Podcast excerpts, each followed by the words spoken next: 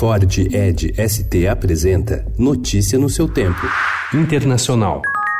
Que haremos valer el derecho de asilo, que México siempre no solo lo ha promovido, sino lo ha ejercido en las muy diferentes circunstancias históricas que caracterizan a nuestra política exterior. O chanceler mexicano Marcelo Ebrard informou ontem que Evo Morales aceitou o asilo oferecido pelo México. A renúncia de Evo deixou a Bolívia sem comando e mergulhada no caos. Ontem, a população saiu às ruas das cidades vizinhas de La Paz e El Alto, armadas com pedras, pedaços de pau e até bananas de dinamite, promovendo saques, incendiando casas, postos de gasolina e delegacias de polícia.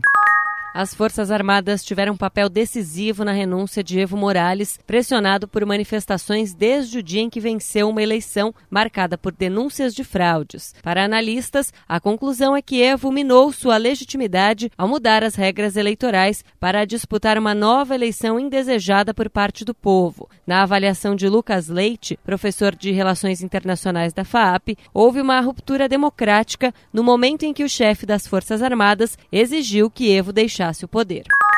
O presidente dos Estados Unidos, Donald Trump, celebrou ontem a renúncia do presidente boliviano Evo Morales. Trump disse que a saída de Evo é um sinal para regimes ilegítimos e elogiou o papel dos militares bolivianos. Vai, vai, vai, vai, vai. Vai, vai, vai, vai, vai.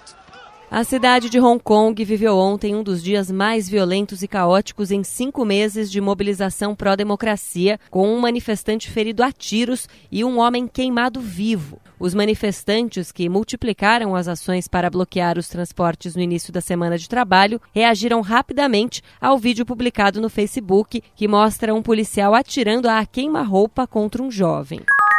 O Partido Socialista Operário Espanhol, o PSOE, que venceu as eleições legislativas de domingo, mas com um número menor de deputados, indicou ontem que não conta com o eventual apoio do conservador Partido Popular com o dos independentistas catalães. Para obter maioria absoluta, o PSOE precisaria do apoio de partidos como Podemos, Mas País, Ciudadanos e Partido Nacionalista Vasco. Notícia no seu tempo. É um oferecimento de Ford Edge ST, o SUV que coloca performance na sua rotina até na hora de você se informar.